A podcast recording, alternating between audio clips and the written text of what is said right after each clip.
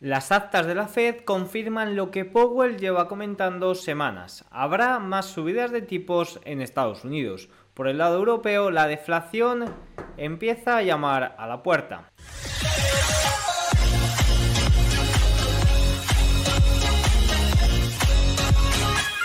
Muy buenas a todos y bienvenidos un día más al canal. El día de hoy ha sido un día relativamente tranquilo en lo que a mercado se refiere. Vamos a ver cómo los índices van a cerrar prácticamente planos si no sucede nada a última hora. Hoy es miércoles 5 de julio de 2023. En este momento son las 21.36 hora española, 15.36 horario ET. Como comentaba, jornada relativamente tranquila en los índices y que hemos tenido datos importantes en Europa, tanto PMI de servicios como PMI compuesto, que no han sido, la verdad, eh, muy buenos, han sido débiles. Previamente hemos tenido datos del PMI de servicios chinos que también han sido más débiles de lo esperado. Y por último, también hemos tenido ese IPP, ese índice de precios del productor, que nos muestra cómo está la situación de inflación por el lado de la oferta, por el lado del productor, y que por primera vez desde diciembre de 2020 está en deflación. Ya a última hora, hace escasos, o escasa hora y media, hemos conocido las actas de la última reunión de eh, la Reserva Federal, donde se decidió pausar los tipos. Y vamos a ver cómo la mayoría de los miembros apuestan por nuevas subidas de tipos. De hecho, hicieron como un truco, dijeron pausamos la subida de tipos ahora, pero a cambio les tendremos que subir eh, más adelante durante el año. Y eso es lo que muestran eh, las eh, actas. Así que nada, dicho esto, vamos a empezar poco a poco mirando datos, mirando luego también gráficos relevantes, gráficos relevantes, en este caso el más destacado será sobre la nueva plataforma de Meta que intentará competir contra Twitter y también por último daremos un vistazo a cómo cierra la sesión que tenemos por ejemplo a Meta subiendo más de un 3% y al Nasdaq en estos momentos a falta de 25 minutos para el cierre de sesión subiendo un 3, eh, o sea, perdón, el Nasdaq un 0,10%. Dicho esto, vamos con los datos importantes del día. Bueno, empezamos comentando ese dato de PMI de servicios de China, índice Caixin, eh, cayó a 53,9 en junio, es de los 57,1 del mes anterior. Se mantiene todavía en esa zona de expansión, pero vemos como la caída es muy considerable. La lectura apunta al sexto mes consecutivo de expansión, pero el ritmo más suave desde enero, que recordemos que en enero fue cuando se reabrió la economía china en medio de una demanda moderada. Los nuevos pedidos se redujeron al nivel más bajo en seis meses, el empleo subió por quinto mes consecutivo y a los precios subieron sólidamente debido a los elevados costes de personal y a la subida de los precios de las materias primas. Aquí vemos la gráfica como es el dato más bajo desde enero que inició la recuperación. Aquí estaban todavía con estos cierres por COVID. Si continuamos con el PMI de servicios y compuesto la eurozona, vemos como el PMI de servicios fue de 52 frente a 52,4, que era lo esperado, y una caída desde el 55,1, que era el del mes anterior. Vemos una caída muy considerable durante este mes, como hemos visto en los datos de PMI manufacturero y como vamos a ver evidentemente en el compuesto. Fijaros la drástica caída, cae a 49,9 por debajo de la zona de 50, es decir, entra en zona de contracción frente a 50,3. Hay muchos datos que muestran la economía de una forma algo retrasada, como puede ser el PIB, que cuando nos dice que estamos en recesión ya llevamos seis meses en ella. En cambio, los PMI son bastante fiables y ahora mismo eh, la economía de la eurozona está en contracción. Ya hemos visto la gran caída también en el PMI de los servicios. Fijaros, algunos comentarios en el sector de servicios que tras un débil último trimestre de 2022 había cobrado velocidad a principios de año. Los principales países del euro han vuelto a perder un impulso considerable. La ralentización del crecimiento de la actividad empresarial vino acompañado de un aumento más débil de las nuevas empresas, un menor incremento de los precios y un descenso de las expectativas empresariales. Sin embargo, la creación de empleo en el sector servicios del mes pasado se mantuvo más o menos tan sólida como el mes anterior. Generalmente, en general hay muchos indicios de que la ralentización del crecimiento continuará los próximos meses. Si nos vamos a verlo por países, fijaos que España el PMI de servicios fue de 53,4 frente al 55,5 esperado, una caída bastante considerable y la anterior fue de 56,7, compuesto 52,6 cuando el anterior fue de 55,2. Fijaos Italia, PMI compuesto 49,7, también contracción, una caída desde 52 y el de servicios 52,2 desde el 53 que se esperaba. Francia, fijaos que Francia el PMI de servicios 48 frente al 48 estimado y em, el compuesto 47,2 frente a 47,3 España, o sea, Francia lo más débil y Alemania 54,1 los servicios y 50,6 el compuesto. Ya hemos visto como las manufacturas en Alemania, que podríamos decir que Alemania es el país donde más importan las manufacturas dentro de, de, los comentados de la eurozona, está en 41, es decir, por debajo 42, un nivel eh, de contracción bastante, bastante grande. Fijaos que si nos vamos al IPP, como he comentado al principio, eh, la, inflación por el lado de la oferta, por el lado de la producción en la zona euro descendió un 1,5% interanual, tras un aumento revisado a la baja del 0,9 en abril y frente a las expectativas del mercado de una caída de un 1,3. Fijaros cómo es el dato más bajo desde diciembre del año 2020, impulsado por una significativa caída del 13,3% de los costes energéticos y del 1,5% del coste de los bienes intermedios. La inflación también se ralentizó en los bienes de equipo, los bienes duraderos y los bienes de consumo no duraderos. Fijaros que el dato, excluyendo la energía y los alimentos no volátiles, y eh, sí, la inflación de los productos se desaceleró hasta el 3,4% interanual en mayo, frente al 5,1% en abril. Es decir, eh, el IPP subyacente, como podríamos llamar, se encuentra todavía en el 3,4%, una mucho más alto, una subida más, o sea, eh, una diferencia bastante considerable con el general, porque aquí entra todo ese rango de eh, influencia por el lado de la energía.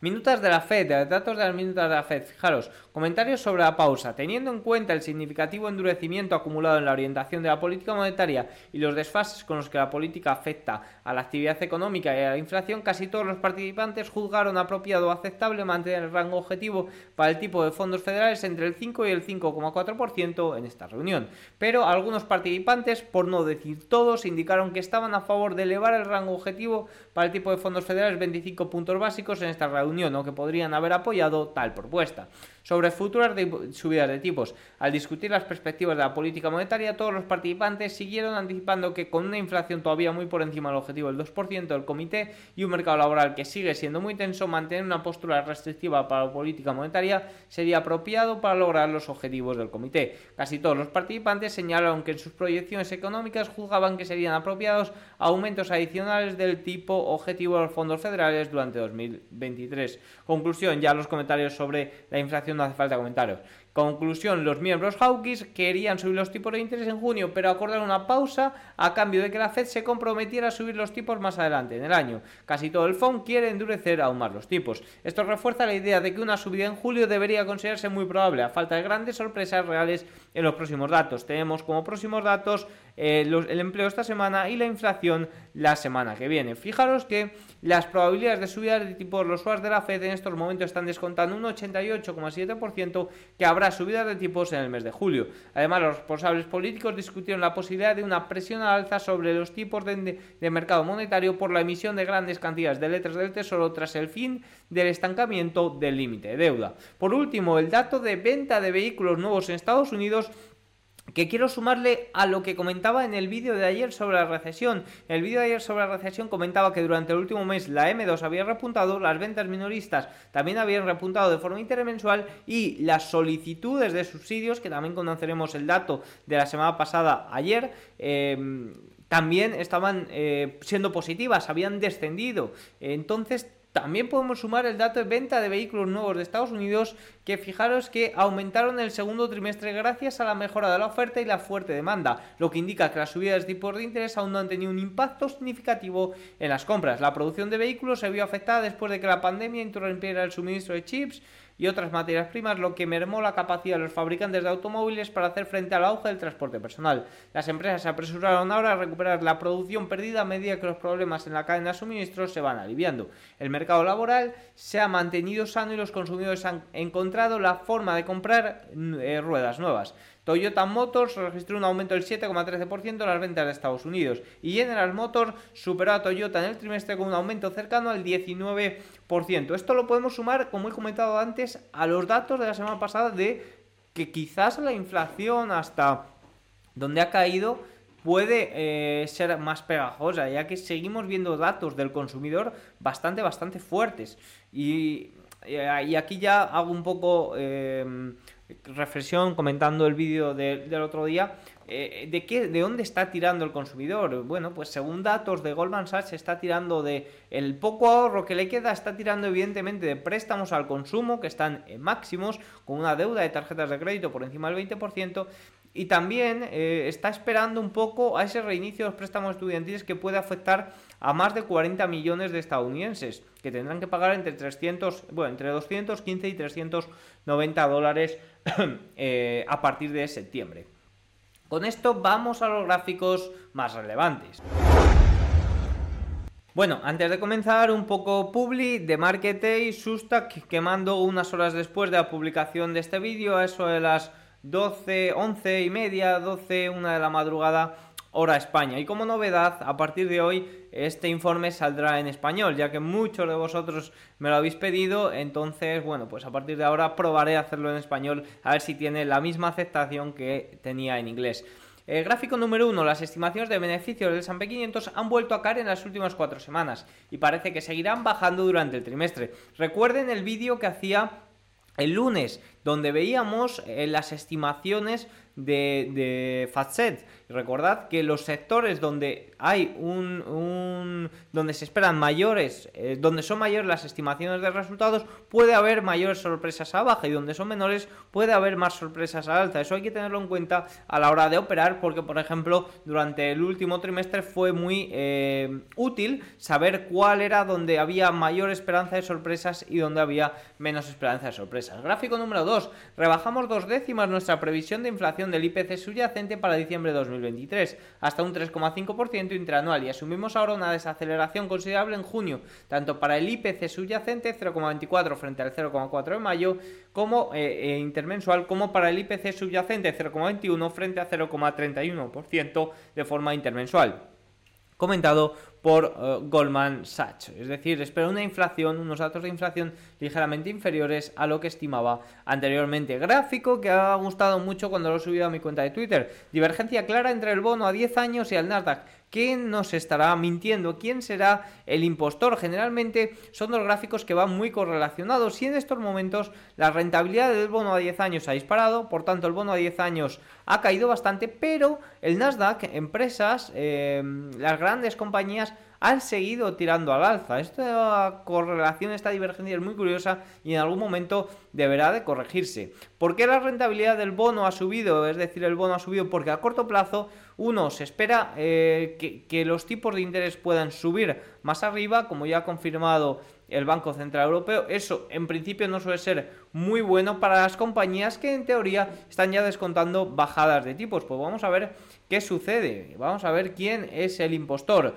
y quién corrige. Evidentemente yo diría que el Nasdaq tiene que corregir una subida tan grande que ha tenido los seis primeros meses del año, que no es ni mucho menos sostenible en lo que eh, resta de año. Pero veremos a verlo, iremos comentando por aquí. Más gráficos, esperamos que el endurecimiento de las condiciones financieras y crediticias ejerza un lastre de 0,9 puntos porcentuales sobre el crecimiento del PIB en el cuarto trimestre de 2023. Comentario de Goldman Sachs. Recordemos que el Producto Interior Bruto, el último, la última lectura fue del 2% para el PIB final del primer trimestre del año 2023.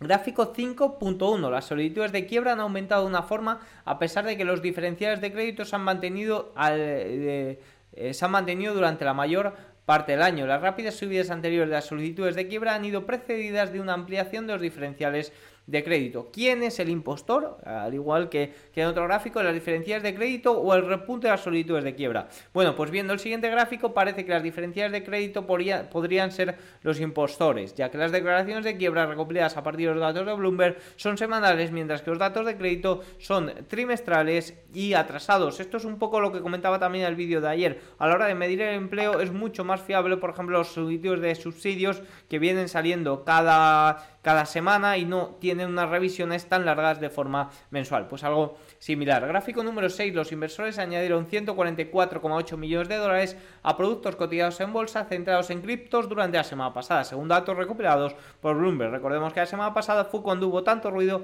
respecto a los ETFs de BlackRock y ETF de Fidelity, que finalmente el viernes fueron eh, declarados como inadecuados por la SEC, que eso no significa que sean rechazados, simplemente significa que deben de volverse a reescribir la solicitud, que bueno, que ya parece que el lunes se informó que se había hecho.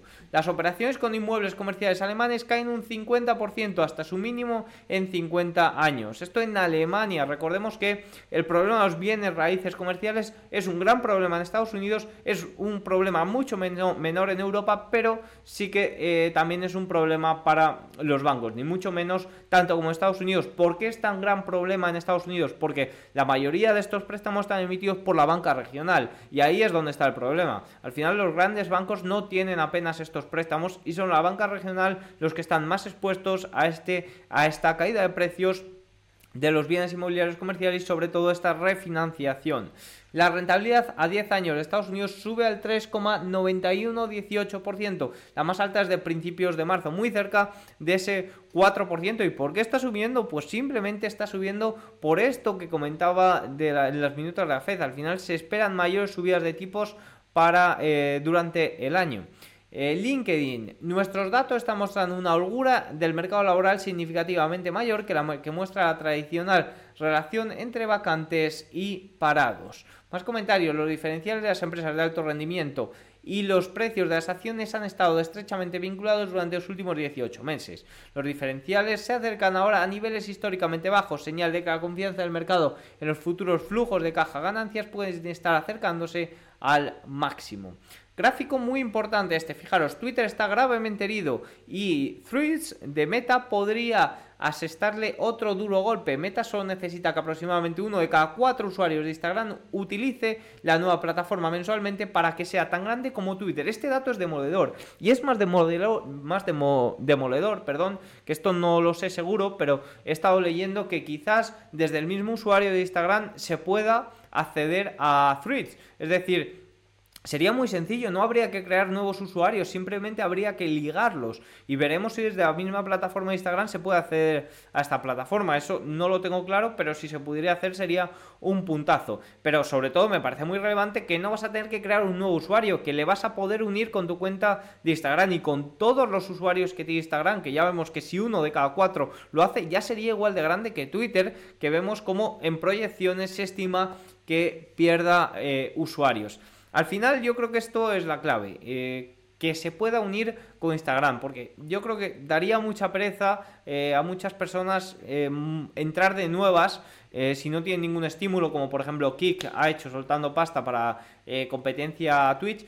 Pero en caso de que ya haya usuarios y simplemente sea una unión, eso sí que puede ser un gran problema. Yo ya os digo, os aseguro desde aquí que en cuanto salga esta nueva plataforma estaré compartiendo contenido por ahí. Será el mismo contenido en Twitter, pero quiero estar eh, en la nueva plataforma desde el principio. Ahora, yo soy fan de Twitter, pago Twitter simplemente por todo lo que me está dando y, me gustaría que, Twitter eh, aguantara. Pero sí que es cierto que los últimos las últimas actuaciones de Elon Musk, estas cosas de, capar las visualizaciones y demás, no, no termino de estar muy contento con ello. Y ya una reflexión sobre Mark Zuckerberg y Elon Musk. Elon Musk tengo un libro aquí y me parece uno de los eh, emprendedores más innovadores, sin duda, eh, que están siempre pensando en el futuro, pero a la hora de llevar redes sociales, sin duda, y de, y de llevar redes sociales y de traficar con datos, sin duda el jefe es Mark Zuckerberg y no tengo dudas de que todo lo que toca a nivel social de redes sociales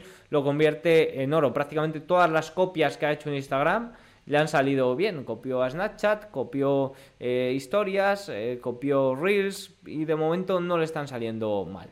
Así que bueno, habrá que eh, estar atento. Otro gráfico relevante, ya el último, las acciones ganan alrededor de un 9% de media anual. Sin embargo, solo 4 veces desde los años 50 ganaron entre un 8 y un 10%. Además, 21 veces las acciones bajaron el año, sin embargo, 20 veces ganaron eh, más de un 20%. Así que las acciones rara vez son medias y las grandes ganancias son tan probables como rendimientos negativos. Con este gráfico quiero hacer referencia a todos estos eh, que rezan al interés compuesto y que dicen que el S&P 500 siempre da de media un 8%. Es muy importante tener en cuenta ese de media, ya que eh, tú vas a hacer que mucha gente o vas a comerle la oreja a mucha gente de que los indexados son la panacea, pero hay que tener en cuenta que eh, puede haber grandes caídas y que es muy poco probable que justo durante ese año, durante esos primeros años, que es donde más eh, vas a sufrir la volatilidad hasta que aprendas cómo funciona el mundo de la inversión, rara vez vas a hacer un 8% cada año. Así que bueno, a tenerlo en cuenta. Dicho esto, vamos con eh, el cierre de sesión.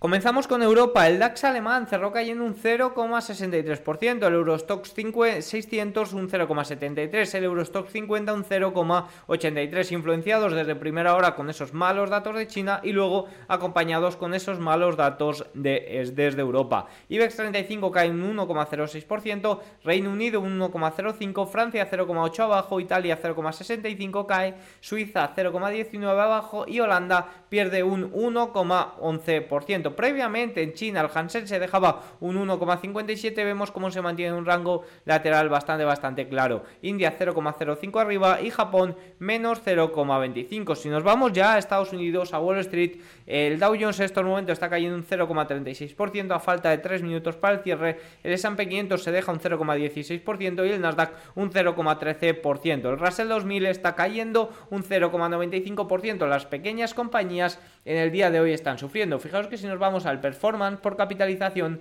vemos como las mega en el día de hoy vuelven a ser las que lideran el mercado. ¿Y por quién están lideradas? Pues están lideradas, como he comentado a primera hora, por Meta subiendo un 2,84%, Google subiendo un 1,75% y llegando hasta línea de tendencia muy relevante. Luego tenemos a Amazon, recordemos que el 11 y 12 de julio son los Prime Days y cuando faltan 5 días siempre suele tener un buen rendimiento. Y Microsoft subiendo un 0,09%. Apple se deja un 0,62%, la que lastra generalmente al S&P 500, Nvidia menos 0,21%, eh, y Tesla en el día de hoy subiendo un 1,03%. A destacar Netflix subiendo un 1% que ha tenido mejoras desde Goldman Sachs de casas de análisis que bueno pues parece que ha asumido su error de que predecía que le iba a ir mal con esa capada de contraseñas y que realmente se ha visto compensado y muy compensado, bastante compensado con esa nueva suscripción con anuncios. Dicho esto, vamos a ver eh, las materias primas. El West Texas subiendo un 0,62%, llegando a una línea de tendencia muy relevante. Si nos vamos al oro, cae un 0,5% en el día de hoy después de visitar la media exponencial de 21 sesiones. El dólar sube un 0,22% frente al euro y fijaros como la rentabilidad del bono a 10 años está rompiendo ese 3,91 comentado y está y va a cerrar en el 3,93 eh, justo cuando cierra el mercado. Ha roto esta línea de tendencia bastante claro. ¿Por qué? Porque las actas, las minutas de la Fed pronostican mayores subidas de tipos y fijaros que vamos a dar un vistazo a ver cómo están ahora mismo para finales de año. Pero en estos momentos Fijaros que para diciembre se está pronosticando que los datos seguirán en el 5,25-5,50% como mayor porcentaje de probabilidades, es decir, que no haya movimientos. Si nos vamos por último a las criptos, que en el día de hoy estaban corrigiendo, tanto las acciones criptos como el Bitcoin cayendo un 1,06%. Y dicho esto, no hay mucho más que comentar, tienen todas las claves y nos vemos en próximos vídeos. Chao.